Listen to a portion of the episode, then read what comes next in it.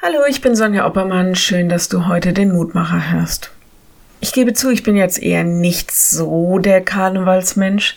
Ich meine, als Kind habe ich mich gern verkleidet, aber wir wohnen ja jetzt nicht so in einer Karnevalshochburg.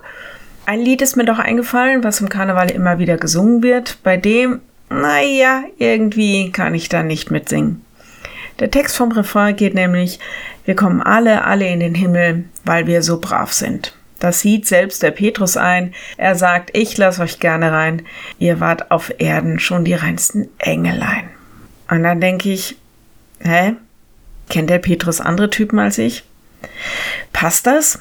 Sind wir wirklich so brav oder ist es vielleicht Augenwischerei und man will einfach mal in ungetrübter Stimmung feiern? Der Lehrtext heute hat mich drauf gebracht. Der stimmt nämlich ein ganz anderes Lied an. Da heißt es, so wird Freude im Himmel sein über einen Sünder, der Buße tut, mehr als über 99 Gerechte, die der Buße nicht bedürfen. Lukas 15, Vers 7.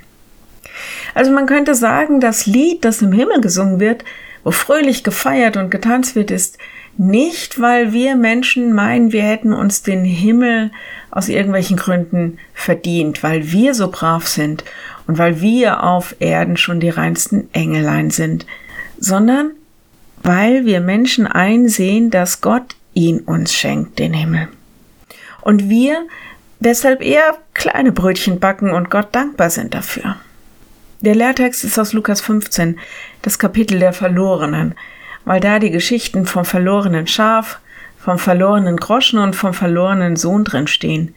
Alles Geschichten, in denen Jesus erzählt, wie Gott sehnsüchtig nach denen Ausschau hält, die wissen, dass sie ohne ihn verloren sind wie Gott sich auf die Suche begibt und wie seine Freude überschwänglich groß ist. Nur weil jemand sich als Sünder erkennt und Buße tut und in seine Arme zurückkehrt. Ich lade dich ein, noch mit mir zu beten.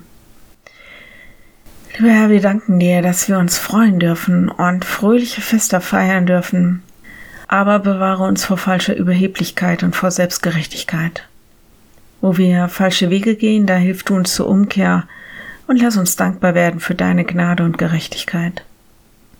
Wir wollen dich bitten für alle, die von dir vielleicht noch nichts wissen oder denen du völlig egal bist. Du kannst die Herzen bewegen, dass sie sich für dein Heil öffnen.